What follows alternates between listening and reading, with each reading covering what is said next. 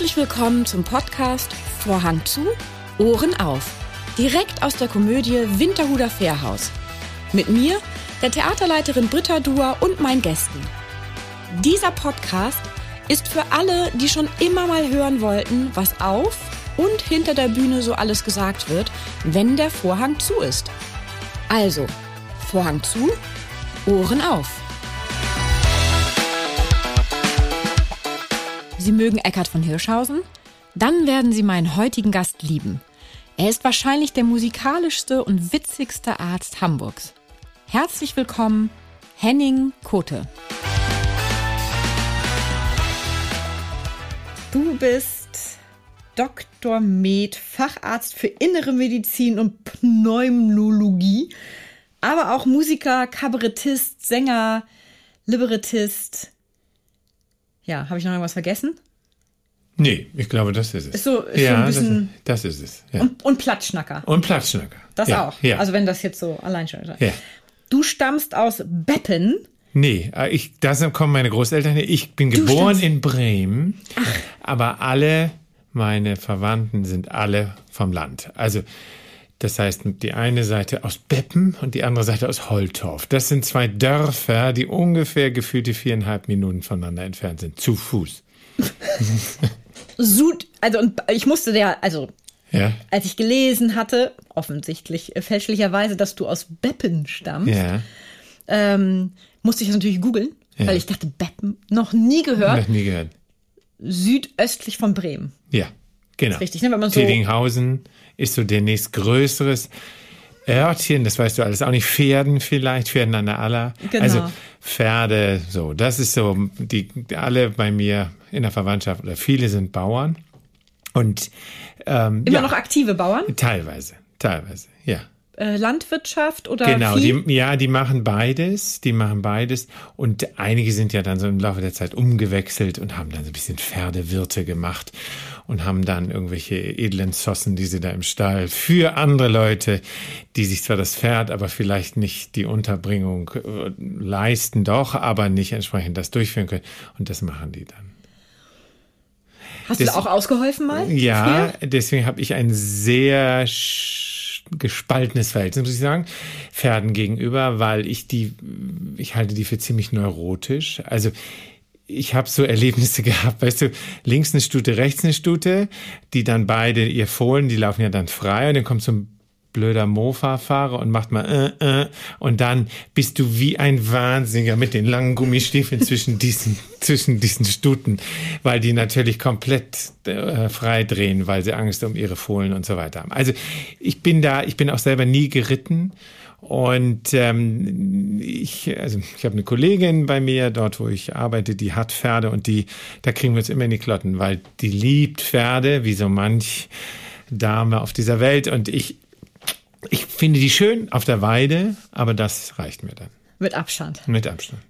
Aber auch, gibt es auch Milchwirtschaft? Ja, gab es. Die ist weg. Ah, die ist ganz weg. Die ist ganz das ist ja auch weg. sehr aufwendig. Ja, ja, ja. Aber früher, ich habe noch richtig so mit Tante Lotti, die ja auch in meinen, in meinen äh, Geschichten, die heißt tatsächlich so, die ähm, kommt immer wieder vor und mit der, ich bin richtig so Melkern, da, da gab es noch nicht diese ganzen Leitungen, all diesen Kram. Ich bin noch richtig Melkern schleppend da als Junge dann durch die Gegend gerannt. Dein Vater war Trompeter Genau. und angeblich, das habe ich gelesen, hat das Trompetenkonzert von Haydn Ja. zu deiner Leidenschaft für Klassik geführt. Stimmt Genau, das? ja, das stimmt. Also, ich erzähle ja, wenn ich meine plattdeutsche, aber auch meine hochdeutschen Geschichten erzähle, erzähle ich immer, wie bin ich eigentlich dazu gekommen? Warum bin ich so verquer in diese Welt gebaut? Das wäre eine meiner Fragen. Mhm, Und das ist zum Beispiel, das heißt, wir haben zu Hause wurde Klassik auf so kleinen, entweder so kleinen Mini-Schallplatten, wie heißen die noch, ich weiß es gar nicht mehr, und so oder so g- gehört, während meine Mutter Staub saugte und sauber machte. Und da war eben dieses äh, Trompetenkonzert von Haydn, das war eben ganz wichtig. So und so ist das, so bin ich ganz normal damit groß geworden und dann ist irgendwann mein Papa mit mir nach Bremen, Theater am Gärtner, ne, das war richtig groß, Großstadt. die Großstadt, Größe. da ging es richtig los. Da sind wir dann das erste Mal in die Oper gegangen und da war ich komplett geflasht. Wie alt warst du da ungefähr? So Pi mal Daumen. Fünf. Ach so, also jung. Ja, ja, ja. Fünf oder sechs. Vielleicht, vielleicht ein bisschen älter. So. Und das war, das war für mich, das war für mich grandios. Und das erzähle ich.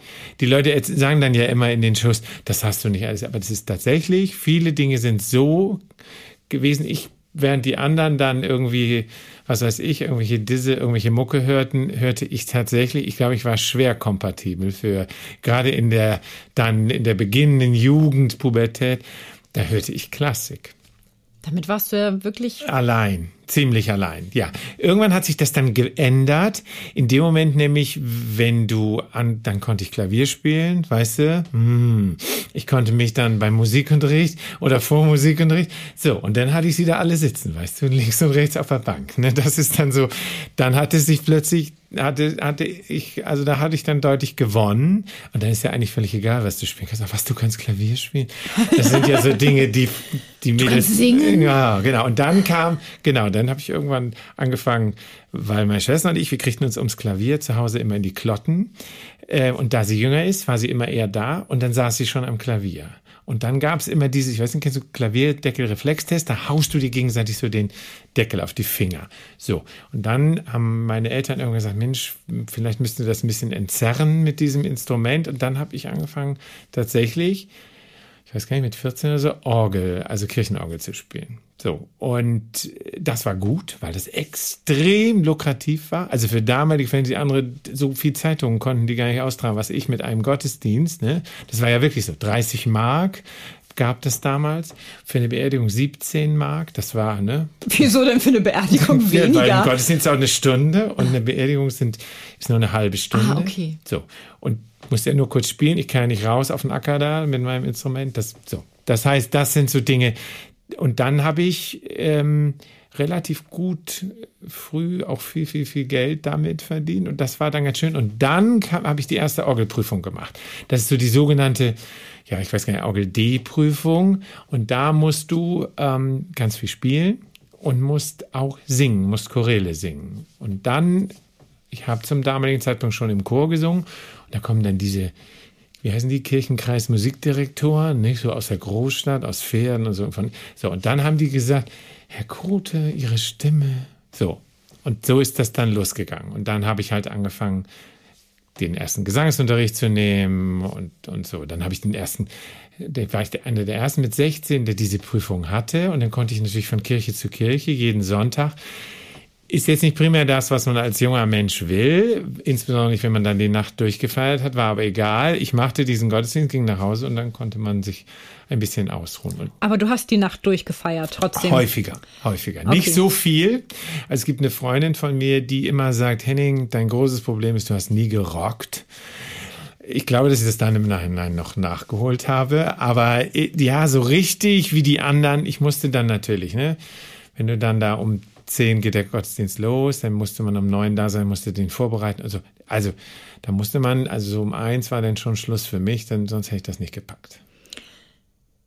Du bist ja studierter Musiker. Ja. Wann hast du das gelernt und wann kam dann die äh, Arztausbildung? Ja. Also das Medizinstudium. Also ich habe ja tatsächlich, auch, auch das erzähle ich ja, ich hatte dann irgendwann Angst, äh, ich, ich will niemanden hier düpieren, aber als so Kirchenmaus irgendwo zu enden und hatte auch das Gefühl auf der Orgel, ich bin nicht gut genug und sängerisch war ich noch nicht weit genug. So. Und dann hatten wir ja damals, ich weiß nicht, ich bin ja älter als du wahrscheinlich, ähm, wir hatten ja damals die Schwarzwaldklinik, nicht? Das war ja so die Serie, ne? Und Sascha, weißt du, wenn der so aus diesem Cabrio, dann habe ich gedacht, boah, das will ich auch. Und das ist im Grunde genommen, ist das die Idee gewesen. dass- Sascha Hehn ist ja, die Idee gewesen. Ich hatte Ursprung. damals auch einen Mittelscheitel. Und, äh, und der hat, und dann habe ich gedacht, wow, sowas willst du auch. Und dann, äh, meine Mutter, sehr findig, Lehrerin, hat dann gesagt, äh, pass mal auf, äh, du machst mal ein Praktikum in der Klinik, weil sie natürlich mich gerne von der Musik, von dieser brotlosen Kunst, das war ja damals nichts. Und da wollte sie mich gerne weghaben. Und dann habe ich in der Lungenfachklinik schon damals, das aber Zufall, habe ich auf der Tuberkulosestation ein Praktikum gemacht und das hat mich echt geflasht. Das fand ich total toll. Und da habe ich gedacht, boah, das machst du auch. ich hatte aber nicht so ein ganz so ein gutes Abitur, das heißt, ich musste noch ein bisschen warten. Äh, Was hast du in der Wartezeit gemacht? Mm, Orgel gespielt? Nee, ich habe ehrlicherweise eine Ausbildung als Groß- und Außenhandelskaufmann angefangen, aber nur ein Jahr gemeinsam habe ich nicht ausgehalten. Das war für mich gar nichts an diesem Schreibtisch. Und dann kriegte ich den Studium. Also war es sozusagen erledigt. Ich habe noch ein bisschen äh, in einem Behindertenheim hier oben in, in Sasel, ganz oben noch gearbeitet. So, und dann hatte ich, dann hatte ich endlich den Studienplatz. Und dann habe ich erst die ersten vier Semester Medizin studiert. Und dann habe ich äh, Physikum gemacht und dann habe ich die Aufnahmeprüfung gemacht zum, zum Gesangsstudium und dann habe ich beides parallel studiert. Gut. Was, heute darf ich das erzählen, heute wird mich niemand mehr kriegen, was man nicht durfte. Man durfte nicht damals an der Uni und an der Hochschule, ich war das in Lübeck, eingeschrieben sein. Und ähm, das wussten meine Lehrer, aber sonst wusste das niemand. Und dann habe ich so eine legendäre Geschichte gehabt. Meine, die damalige Rektorin ähm, der Hochschule, deren Mutter lag auf Station und ich habe immer so Dienste geschoben, weißt du, so als das konnte man damals. So und da bin ich wirklich und ich, das wusste ich aber nicht, dass die, dass die Mutter da liegt und da bin ich wirklich mit so zwei Bettpfannen um die Ecke gekommen und stand ihr gegenüber. Und, und, dann hat, und ich hatte sie damals, sie machte Liedbegleitung und hat mich, hat mich dort unterrichtet. Und ähm, dann hat sie gesagt, was machst du denn hier? Und dann habe ich gesagt, du, äh, ja, ich arbeite hier so ein bisschen äh, als, als Student, so als in der Pflege und so, so. Ach so, sagt sie, okay. Und dann in der nächsten Stunde hat sie den Klavierdeckel runtergeklappt und hat gesagt zu mir, jetzt pass mal auf. Kein Musikstudent darf in einer Uniklinik als Student arbeiten. Was machst du da? Und dann habe ich gesagt, okay, okay, okay, ähm, ich studiere parallel Medizin. Und dann habe ich natürlich gedacht, die exmatrikulieren mich. Und zwar sowohl in der Musik als auch in der Medizin. Der Medizin war das egal, die war ein Riesenjahrgang, das hat niemand gemerkt. So. Und dann hat sie so ein bisschen, also es sind, glaube ich, zwei, drei Tage vergangen. Und dann hat sie mich angerufen und hat gesagt, pass auf, du darfst das hier weitermachen, aber wehe. Du schaffst nicht alles in der Regelstudienzeit. Wehe, ich sehe, dass du dir irgendeinen Unterricht hier nur holst. Du machst jede Produktion mit. Du machst jede Oper, die wir machen. Wenn wir dich rufen, du machst alles mit. Dann darfst du hier bleiben. Und das habe ich dann gemacht. Also ich bin dieser Frau, ich habe das irgendwann ja veröffentlicht, Inge Susanne Röhmhild, ähm, das, der bin ich extrem dankbar, dass sie das entsprechend durchgewunken hat und nichts gemacht hat. Wow.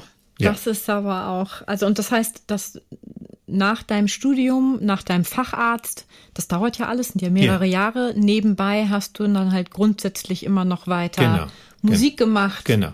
Und äh, Genau. Auch schon kabarettistisch nee, oder noch dann, dann habe ich ja ganz dann viel, noch seriös. Dann noch seriös, ganz seriös. Das habe ich ja bis ins äh, hätte ich was gesagt hohe Alter, oh, ins ja. hohe Alter gemacht und ähm, habe dann am, auch am Theater hab ganz viel so Kinderopern und sowas gemacht und habe da schon immer so und habe ganz viel dann auch am Lübecker Theater da gesungen. Das war auch eine tolle Zeit und ich habe ja, mein Schulfreund ist ja Detlef Wutschek. Mit dem habe ich ja Abitur gemacht. Also Werner Mommsen, der da hinten drin steckt, das ist mein Schulfreund. Und wir sind damals, sind wir immer mal saunen gegangen und so. Und dann ist er zu einem meiner Liederabende gegangen. Schubert Winterreise. 27, nee, 24 Lieder, glaube ich, ich weiß gar nicht mehr sogar, eins trauriger als das andere. Und du fängst an und du weißt, der, der Kerl, das wird nicht schön. So. Und er hat sich das angehört, hat gleich nach dem ersten Lied geklatscht, was man ja nicht tut. Ähm, und ähm, am, dann hat er am Ende hat er, hat er mich freundlich umarmt und hat dann nur sowas gesagt wie, darüber müssen wir noch mal reden. Und das war wirklich so. Und das nächste Mal in der Sauna hat er gesagt, das kann doch nicht sein. Du bist so ein witziger Typ. Du, du, du kannst Dinge erzählen. Und du singst ein Lied trauriger als das andere. Du singst Lieder, die ich mir nur anhören werde, wenn ich auf der Brücke stehe, so nach dem Motto. So. Und das war, und, da hab ich gesagt, und dann habe ich, hör doch mal Schubert und was du da hörst und wenn der da reinkommt in diese Stadt und es ist im Grunde genommen schon alles verloren und so.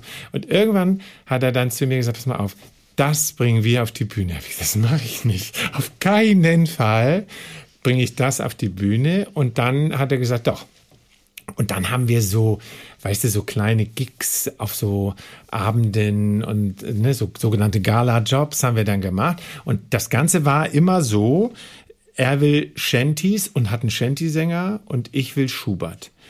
Oder ich komme und versuche Schubert zu singen und das kracht natürlich. Also ein bisschen diese Szene, wie du so im Zirkus der weiße Clown, der tolle Sachen machen will und der blöde Clown und den lieben sie alle. So. Und ich verteidige sozusagen meine klassische Musik und er haut immer rein und hat natürlich das Publikum hinter sich. Und dann ja, und dann hat sich das im Grunde genommen verselbstständigt, so dass das immer mehr geworden ist. Wir haben ganz, ganz viel zusammen gespielt und dann war so irgendwann dies, wollen wir noch weitermachen oder will jeder mal alleine und so ist das dann, so wir spielen ja immer noch mal wieder zusammen. Wir haben neulich noch mal wieder auf dem Plattdeutsch Festival zusammen gespielt. Das war auch großartig, in dem Zirkuszelt Schubert zu singen. Das war, also es war eine, eine wahre Freude. So, aber ähm, so und dann habe ich halt gedacht, vielleicht kann ich das auch alleine. Vielleicht kann ich diese Stories die ich so erlebt habe als Sänger und als Arzt, das ist ja so ein bisschen, äh, ist ja so ein bisschen komisch. So, und das ist das, was ich dann heutzutage auf die Bühne bringe. Und ja, die Leute mögen das. Bevor wir gleich zu deinem Programm kommen, noch einmal viele, die in deinen Vorstellungen oder in einer Vorstellung schon mal waren, die kennen dein Walking Piano. Mhm. Und das ist ja für die, die sowas nicht kennen, ein riesiges Klavier, was auf dem Boden liegt mhm. und was du quasi mit vollem Körpereinsatz spielst. Genau. Wie kam es zu dem Walking Piano? Ja, also auch das hängt ehrlicherweise mit Mommsen zusammen. Wir hatten damals immer eine Szene, wo ich sage, mein Gott, ich, ich, wir singen jetzt große Oper, wir machen Verdi. Können Sie mich begleiten? Und dann fange ich an, am Klavier zu spielen und dann sagt er diesen berühmten Satz, ich weiß nicht, ob es Ihnen schon aufgefallen ist, ich habe nur eine Hand zur Verfügung, die andere steckt hinten drin.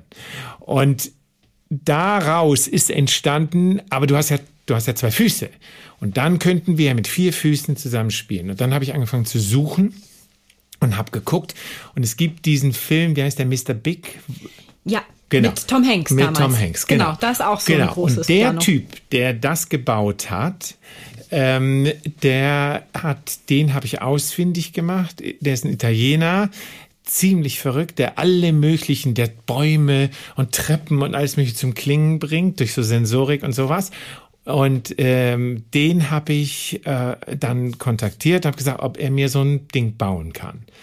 Und dann hat er, ja, dann hat er, also hat er das gemacht, hat neun Monate, also in der Zeit bringen gesunde Frauen gesunde Kinder zur Welt. Neun Monate hat es gedauert und dann hat war er, das Kind da? War das Kind da? Ja, nee, war eben Wie noch heißt nicht. es denn? Ja, das genau. Es sagt, es heißt einfach mein größtes Piano. äh, und äh, genau, dann habe ich und dann äh, habe ich das hier rüber fliegen lassen und dann haben wir losgelegt und dann ja und das. Ich finde es halt sehr schön, weil du nochmal eine ganz andere frontale Situation mit dem Publikum machen kannst. Und ich will jetzt niemanden schon verschrecken. Man kann natürlich auch Leute dazu mit auf die Bühne holen. Das ist 4,40 Meter ungefähr lang. Das heißt, man hat vier Oktaven, das ist richtig Platz. Ne?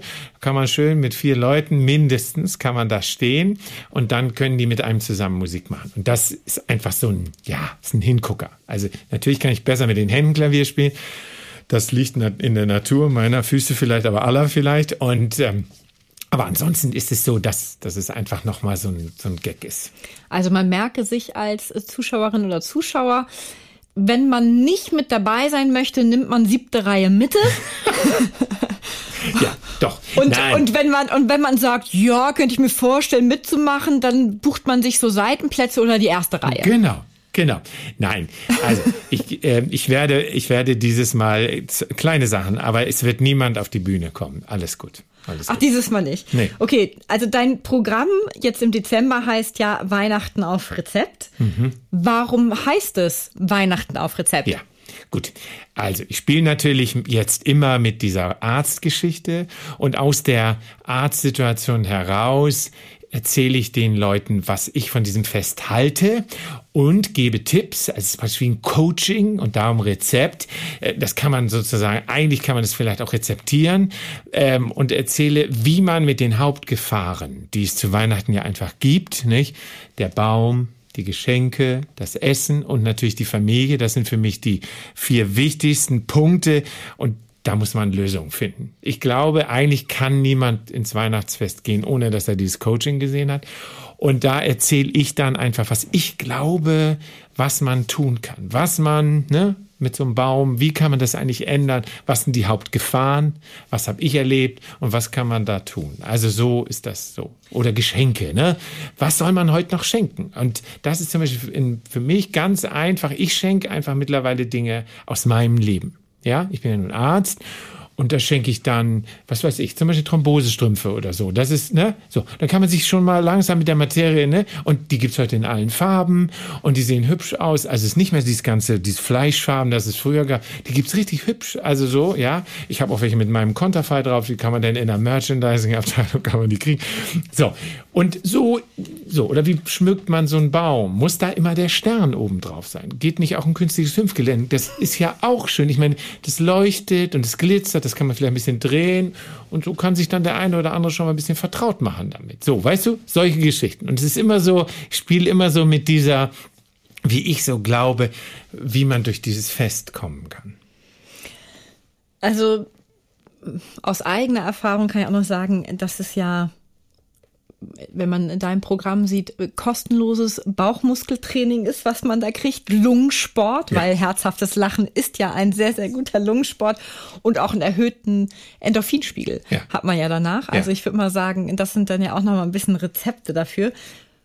Wenn ich dich betrachte, wie du arbeitest, nicht nur auf der Bühne, auch hinter der Bühne, die ganzen Projekte, die du begleitest, also ehrenamtlich und als Arzt begleitest, in, auf dem afrikanischen Kontinent, hier in Hamburg vor Ort, mhm. also wo du überall anpackst und zugreifst. Woher nimmst du diese schier endlose Energie?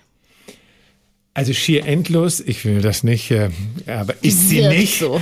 Ja, Gott ist sei sie, Dank. Ist sie nicht, Gott ist sei sie nicht. Dank. Aber es ist, also ich glaube oder mein Prinzip ist im Leben, du, du musst sozusagen, also du musst verschiedene Dinge tun. Ich glaube, wir haben viel mehr Energie, aber ich glaube, wenn du immer wieder dieselbe Seite im Hirn belastest, ja, immer wieder dasselbe machst, dann ist das, ermüdest du. Und das empfinden wir als Energielosigkeit. Aber ich glaube, wenn du, was weiß ich, hier bei euch einen Abend gespielt hast und gehst dann am anderen Morgen in deine Praxis, A, erdet es dich extrem, weil du, ja, weil du einfach, so, mein klassisches Beispiel ist immer dieses, dass ich ja mal auf diesem roten Sofa gesessen habe und am anderen Morgen in einer Demenzstation in einem Altenheim versucht habe, alten Leuten hinterher zu laufen und sie Corona zu impfen. Und da habe ich so gesagt, ja, und dazwischen spielt sich genau dein Leben ab. Und ich glaube, es ist so, wenn du müde bist und gehst abends zum Sport, kommst du erfrischt wieder, weil du eine andere sozusagen Seite deines Körpers, deiner gesamten, deines Hirns einfach trainierst und hast das Gefühl, wow, wie gut, dass ich das gemacht habe. Und im Grunde genommen ist es so bei mir auch. Mal mache ich eben das Singen, mal mache ich die Musik, mal mache ich solche Dinge, mal mache ich Dinge, die ich sinnvoll finde. Das ist sowieso mein Credo. Ich will nur noch Dinge machen, wo ich sage, wow, ich habe keine Lust mehr, ich kann mir das mittlerweile ganz gut aussuchen. Ich habe keine Lust mehr, Sachen zu machen, wo du, wo, wo du nicht hinterstehst. Nee, richtig. wo ich nicht mehr hinterstehe. Mhm. So, und so sind eben solche Projekte. Und, ähm, und dann sitze ich da und mache was mit meinen Patienten und das fließt dann natürlich. So, das fließt halt ineinander. Also ich mache ja nur viel Onkologie, das heißt, ich sehe viele sehr kranke Patienten, aber es gelingt mir eigentlich fast immer, dass sie einmal lachen, dass sie einmal irgendwie, und wenn nur, weil ich irgendwas Blödes mache, tue oder so. So. Und, und das ist das Schönste. Wenn ein Patient zu dir sagt, ich habe richtig Angst gehabt, aber hier zu sein, wenn ich sie sehe, weiß ich, ist alles gut. Das, ich meine, gibt's mehr? Nee. Und so. Und, und das dann wieder, und dann machst du weiter und denkst, ich meine, ich bin Narzisst, Narzisst genug zu sagen, hey, das kickt mich, da habe ich Lust zu. Und das ist, ich glaube, und das ist das, was mich, was mich einfach antreibt und was diese Energie was diese Energie auch freisetzt. Wie gehst du denn als jemand ja, Positives und Lebensbejahendes und Waches, im Hirn Waches, mhm. wie gehst du damit um, wenn du jemandem halt auch in der Onkologie vor allem Dinge sagen musst, die, naja, also wenn man denen zum Beispiel erzählen muss, das war's leider. Also hier ist jetzt das Ende angekommen, das ist absehbar. Wie gehst du damit um? mit, mit dem, was dich dann, mhm. ja, was dir entgegenkommt natürlich mhm. von dem Patienten ja, und Patienten. Aber das ist das Entscheidende. Ja. Du, das ist wie auf der Bühne. Wenn du wenn du gut mit jemandem spielst, bist du die ganze Zeit sozusagen, ihr seid wie Tango-Tänzer. Ihr habt immer dieses, ah, so, und du siehst nur den und guckst und reagierst nur auf den.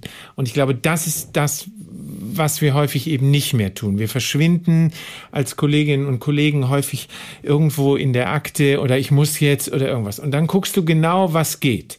Und der Patient sagt dir, ob verbal oder nonverbal, was er ertragen kann. Und er führt. Und du reagierst die ganze Zeit. Und ich glaube, dass das geht also ich mache so Arzt-Patienten-Kommunikationstrainings, wo ich dann, wo ich für dann. Für Kolleginnen und Kollegen, ne? Genau, für Kollegen und Kollegen, aber auch gerne für MFAs. Ich habe auch schon so ganze Praxen, wenn die MFA. Ähm, Arzthelferin hat man früher gesagt, medizinische Fachangestellte. Mhm. Genau.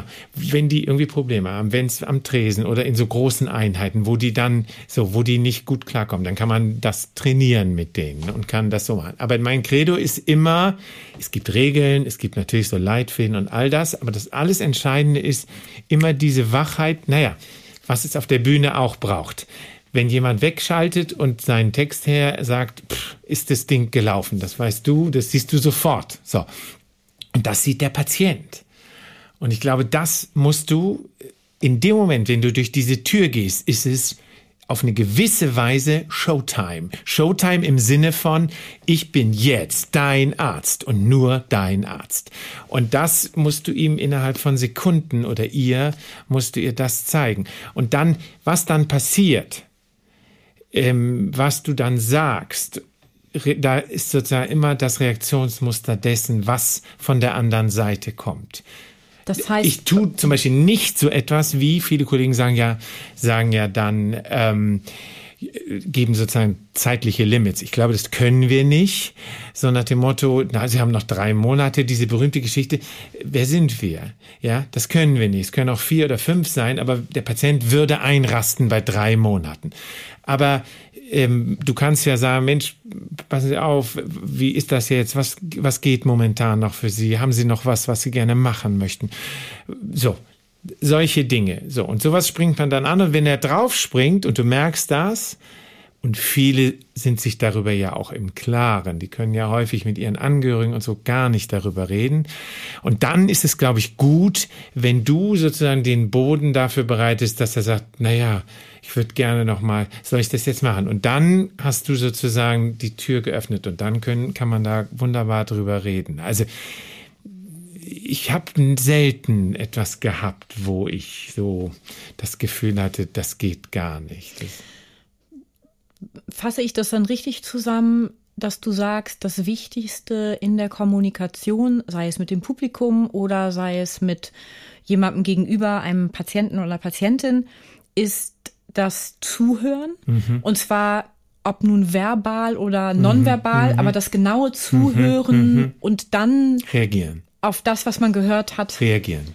Mhm. Und dann kommen und nicht innerlich abdrehen, also abdrehen im Sinne von sich wegdrehen, irgendwie privat werden, sondern die ganze Zeit präsent sein, dass der dich die ganze Zeit spürt. Ob der dich dabei immer mag, ist egal, aber dass der die ganze Zeit weiß, der geht mir, auf, auf Plattdeutsch sagt man, der geht mir nicht von der Rake, das heißt, der geht mir nicht von der Seite. Und ich glaube, das ist das, was Leute wissen und spüren wollen in diesen Situationen. Und sie wollen nicht, ach, wenn du so, ich meine, und das, da muss man sich halt die ganze Zeit kontrollieren und immer gucken, na, na, bin ich noch dran, bin ich noch dran?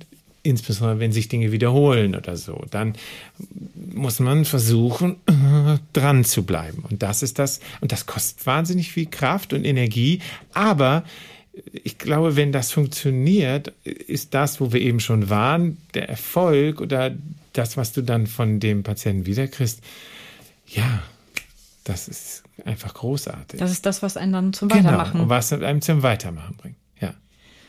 Wenn wir nochmal auf deine Energie zu sprechen kommen, warst du als Kind auch schon so? Also, ja. dass du so. Ja, ja hier, hier, ganz das, schlimm. Das. Ich glaube, das war, also, ich glaube, ich war wirklich immer so. Also, und äh, habe viele Dinge gemacht und so. Ich weiß nicht, äh, es gibt ja viele, die haben heute ADHS, also was gab es ja bei uns alles noch nicht. Ne?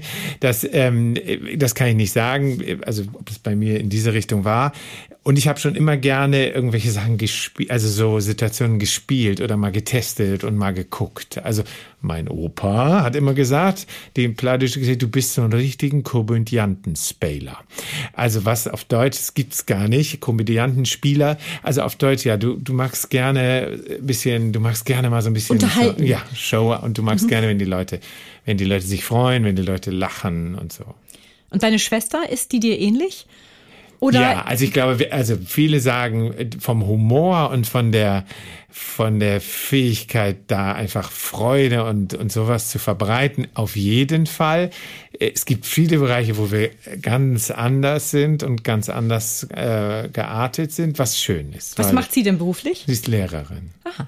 Genau ist Lehrerin, eine Familie, hat drei Kinder. Es ist so. Hat ein Haus und einen Gartenzaun. Hat ein Haus und einen Gartenzaun. So, und das habe ich alles. Hat sie auch einen Golden Retriever? Nein, nein, nein, das hat sie nicht. Nee, Haustiere, das hat sie, glaube ich, geschafft. Es gibt, glaube ich, zwei so Zwerg-Tralala-Kaninchen. Oh Gott, sie soll es mir nicht übel nehmen, dass ich die nicht genau benennen kann. Aber ansonsten hat sie das, hat sie sich da immer erfolgreich zur Wehr gesetzt. Ja, wir können über dieselben Dinge lachen, dieselben Witze, wir haben dieselbe Form die wir, wie wir Geschichten erzählen, wie wir pointieren und so. Ist das in eurer Familie verankert? Also ja. siehst du das in deiner Familie ja, als roten ja, Faden? Ja, das ist so. Beide, also beide wurde Eltern. vorgelebt. Ja, ja, ja, ja, ja. Wir können noch nach wie vor, wenn wir zu Hause sitzen und, und wir sitzen da zu dritt oder wenn wir es schaffen, sogar auch eben so zu viert in der alten, wie wir sagen, in der alten Konstellation, da gibt's immer wieder, wo wir alle wirklich Tränen lachen. Und das ist auch das ist einfach wunderschön, dass das noch immer so geht. Ja. Und so gesund. Ja, absolut. Also gerade auch jetzt in der jetzigen Zeit, ich, also dieses ja, Drama, überall. Drama, genau. Und es ja. muss, so, ich, das ist auch so ein bisschen mein Credo, dass wir, dürfen nicht in dieses, es hat alles sowieso keinen Zweck mehr verfallen. So, das ist, es geht nicht. Das geht einfach nicht. Jeder kann einen kleinen Teil machen. Und eigentlich muss man sich nur jeden Morgen fragen, hey, wozu bin ich bereit? Welchen Teil bin ich zeitlich, vielleicht finanziell, häufig ist es ja nur zeitlich, bereit einzusetzen, um dem Ganzen einen kleinen Spin zu geben. Und wenn wir das alle tun, dann ist es, glaube ich, in der Summe wow, ist es gigantisch. Aber es gibt meines Erachtens doch zu viele, oder ich höre das ja auch bei Kollegen, ja, es bringt doch, was soll ich noch? Und dann denke ich immer, nee, nee, nee. Das will ich einfach so nicht. Ja, also bloß weiterhin viele Coachings geben. Kann genau. ich da nur sagen. Genau. Damit du ganz viele Leute da mit ins Boot holst. Ja. Ähm, denn ich bin da zu 1000 Prozent auch wenn es das so nicht gibt, aber bin ich total bei dir. Ja. Wenn jeder morgens aufwacht, in den Spiegel guckt und einmal, und sei es nur, dass man sich entscheidet, dass man bewusst drei fremde Leute anlächelt. Ja. Nur sowas. Ja. Weil das finde ich immer wieder so faszinierend, wenn man unterwegs ist und man hat so ein leichtes Lächeln. Ich muss sie nicht angrinsen, dass sie nee. Schiss kriegen vor mir. Nee. Das meine ich nicht. Nee. Aber so ein leichtes, ja. umspieltes Lächeln, ein eine Freundlichkeit im Gesicht. Ja. Und ja. das ist immer wieder spannend zu sehen, wie viele Leute einen anlächeln. Mhm. Fremde. Mhm. Daraufhin. Mhm. mhm. So nur wenn man, oder dass man sich bedankt mhm. für etwas, was eigentlich selbstverständlich ist. Ja. Wie oder zum Beispiel jemand macht einen Platz. Ja. Und weil man, man eh Vorfahrt hätte, rein theoretisch, so wenn man da Danke sagt. Ja. Das ist, äh, ja. und wenn es solche Kleinigkeiten, dann ja, bin ich halt total bei dir. Das absolut. Und das musst du, ja, aber du musst es morgens einmal irgendeine Form finden, wo du, wenn du dich wäschst, duscht, tralala, irgendwas, wo du einmal so dieses, hey, it's my day. Also dieses. Und das, ja, das fällt schwer manchmal und dann ist man kaputt, dann ist man vielleicht müde, aber ich glaube, dass man anders durch den Tag gehen. Ich nenne das auch immer ganz gerne ähm, Karma-Punkte sammeln. Ja. Also es ist natürlich, bin jetzt nicht so ein Mensch, der so Karma und so, also das ist jetzt nicht so spirituell bin ich jetzt nicht, aber ich nenne das ja, für mich so, um ja. das zu benennen. Ja. So und hast du heute schon Karma-Punkte gesammelt. Genau, ja, genau. Und so kannst du die Leute, genau, kannst du die dann mitnehmen. Und du merkst das ja, es pellen ja viele Dinge so an dir ab, beziehungsweise Dinge entstehen gar nicht, weil du es einfach weglächelst. Und die Leute, oh, sorry. Mm Und schon hat man's, hat man das, ja, im Grunde haben das vielleicht sich entwickelnde Problem gelöst. Du bist jetzt Jahre alt. mhm. Meinst du, ob du irgendwann aufhörst zu arbeiten? Nein, auf keinen Fall, auf keinen Fall. Ich habe jetzt schon angefangen, mich ein bisschen aus meiner Praxis dahingehend zurückzuziehen auf eine Kollegin, ähm, die schon einen Teil übernommen hat und das ist super, das macht einfach wahnsinnig viel Spaß. Und die ist jünger, die hat auch noch ordentlich Kraft und so weiter. So. Und ähm, mache jetzt zunehmend so Dinge, so Projekte, wo ich sage, Mensch, dazu habe ich Lust, das will ich jetzt mal machen. So. Und solche Projektarbeiten werde ich auf jeden Fall weitermachen. Und zwar eben sowohl in der Kunst und Kultur als auch in der, in der Medizin. Und es wird auch weiter, denke ich, so, so gestreut sein, um es, ja, um eben so ein bisschen diese Breite auch zu haben und zu halten. Dazu kann ich auch nur sagen, du bist ja nicht nur jemand, der viel gibt durch seine Arbeit, durch seine Leichtherzigkeit und durch seine positive Art, das Leben anzugehen. Dafür, da, da gibst du auch viel, sondern du gehörst ja auch noch zu den Leuten, die sehr viel spenden. Also mhm. auch unserem Verein der Komödie mhm. hast du eine enorme Summe Geld mhm. gespendet. Wahnsinn. Wir waren alle zutiefst berührt, muss man sagen. Vor allem auch, also ja gut, das führt einfach zu weit. Wir waren mhm. auf jeden Fall sehr gerührt mhm. und berührt. Hast du das Gefühl, dass das Leben dir auch viel zurückgibt von dem, was du alles gibst? Ja, ich habe das Gefühl, ich habe wahnsinnig viel Glück gehabt.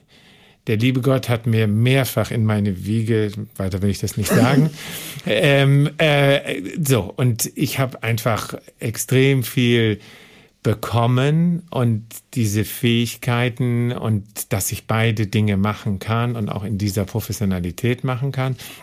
Und ja, und ich möchte einfach gerade in dieser Corona-Zeit war das ja so, dass dieser ganze künstlerische Bereich, ähm, da, da, das kippte alles. Ich sah viele von meinen Kollegen und Kolleginnen, wo ich dachte, ach du meine Güte, ach du meine Güte, ich habe geimpft wie ein Verrückter konnte nicht mehr auf der Bühne stehen, aber habe irgendwie das Gefühl gehabt, wow, ich habe was extrem Sinnvolles getan, nicht zuletzt hier im Hause. Und irgendwie hatte ich aber das Gefühl, ja, äh, warum soll ich das jetzt alles behalten? Dann gebe ich das doch zurück. Ich habe ja auch viele von meinen Kolleginnen und Kollegen, die haben mir dann geholfen beim Impfen, die habe ich dann dafür bezahlt und so, weißt du, so, habe hab versucht, allen Theatern, nicht, und sich tralala, wie sie alle heißen, bis hin zur Staatsoper anzubieten. Ich impf euch, ich komme zu euch, ich impf alle durch, damit ihr irgendwie diese Kunst weiterführen könnt, weil ich relativ schnell relativ viel Impfstoff auch zur Verfügung hatte. Und ja, und so denke ich dann eben, warum nicht? Das ist doch ein tolles, das ist doch ein tolles, und ich meine, es war ein tolles Happening hier unten ja, im Foyer. Ein Happening, das war wirklich ein Happening. Ein Happening. Ich meine, das war, es war toll, einfach mal in dem Theater, wo man sonst spielt, einfach vielleicht mal die, Nadeln, die Nadeln zu schwingen. Das fand ich eine wunderschöne, wunderschöne Geschichte. Und ich meine, das war ja auch bei euch. Das war einfach so, du kennst sie alle und sie freuen sich und so, ja, und sie haben Vertrauen weil sie dich kennen und keiner hat irgendwie Angst und sie wissen, hey, du kannst das, du machst das, so. Und so finde ich, davon halte ich halt extrem, extrem viel. Und ja, und ich glaube rein, wenn es um das Geld geht, ich glaube, wir kommen nicht umhin. Da sind einige, die haben halt mehr und andere haben weniger. Und ich glaube, wir müssen das umverteilen. Und wenn das, klar, Herr Lindner und seine Steuer tut das schon zum großen Teil, äh, aber ich glaube, man muss dann auch einfach mal sagen, in eurem Falle, ich liebe euch, ich liebe diese Arbeit, die ihr hier macht. Ich fühle mich hier jedes Mal so sauwohl. Und als das so geknirscht hat und als so und als wir dann so geschnackt haben am Telefon und man hört das ja dann, wie die Leute so, ja, ja, wir schaffen das, wir schaffen das, dann denke ich so, hey, komm, so, das, was ich kann, kann ich doch machen. Ist doch eine gute Geschichte. Und so, und damit ist es dann, ist es auch gut. Und wenn es ein bisschen geholfen hat, ist das wunderbar. Und dann kann man, so, was weiß ich. Das nächste Mal macht ihr was, was weiß ich. So, und ich glaube, das ist das, so will ich das. Also will ich das auch leben und freue mich dann, wenn Leute sagen, ja, das ist gut, das gefällt uns. Also ich fasse mal kurz zusammen, wenn man dann bei dir in den Vorstellungen sitzt, also jetzt vor allem mal ganz speziell bei Weihnachten auf Rezept, dann kriegt man ja ein bisschen mehr für sein Geld als nur eine olle Unterhaltungsvorstellung, man kriegt Wissen vermittelt und man kriegt ein kostenloses Coaching, Ja. wofür andere Leute richtig viel Geld lassen. Ja, das ist genauso. Also, also deswegen, also man muss das machen. Es, es geht im Grunde, ich weiß nicht, wie die Hamburger Bevölkerung eigentlich so durch die Weihnachtstage kommen will. Ohne. Ein, die Chaos, ich will ja nicht wieder so düster daherreden in dieser Zeit, aber ich glaube, man, also das ist das A und O. Man sollte das einfach gucken und, und ich glaube, jeder nimmt sich irgendwas daraus mit und auch, es sind viele Dinge natürlich spaßig, aber das eine oder andere ist vielleicht auch also ich hab, krieg ja dann hinterher immer dann diese berühmten Mails, nicht? Die kriegt man ja. Äh, Das sind ja auch einige nicht so schön, aber viele sind dann eben auch so, weißt du was, ich habe jetzt mal, ich bin eigentlich Bauer, aber ich habe jetzt angefangen, was weiß ich zu verschenken. So, und das finde ich, finde ich super. Also finde ich, finde ich eine ganz, so. Und die Leute haben sich darüber totgelacht, dass ich jetzt was, so, habe ich von meinem Trecker irgendeinen Auspuff, äh, ich weiß nicht mehr, was es war. So, und das ist doch schön, wenn man das, wenn man das so ein bisschen hervorrufen kann und wenn man so ein bisschen die Leute auf solche Ideen bringt und sagt, hey, ist doch wunderbar. Herzlichen Dank für das Gespräch. Doch nicht für, wie man hier sagt. Ja, da nicht, da nicht für. Und äh, ich freue mich wahnsinnig auf deine Vorstellung. Herzlichen Dankeschön. Dank. Alles klar. Dankeschön. Einen kurzen Einblick in unsere jeweilige Podcast-Folge erhalten Sie auch über unseren Facebook- und Instagram-Account. Schauen Sie doch mal vorbei, denn wer die Komödie kennt, wird Abonnent. Bis zur nächsten Folge wünsche ich Ihnen viele Anlässe zum herzhaften Lachen, Zeit zur Entspannung und jede Menge Spaß im Alltag. Bis dahin, Ihre Britta Dua.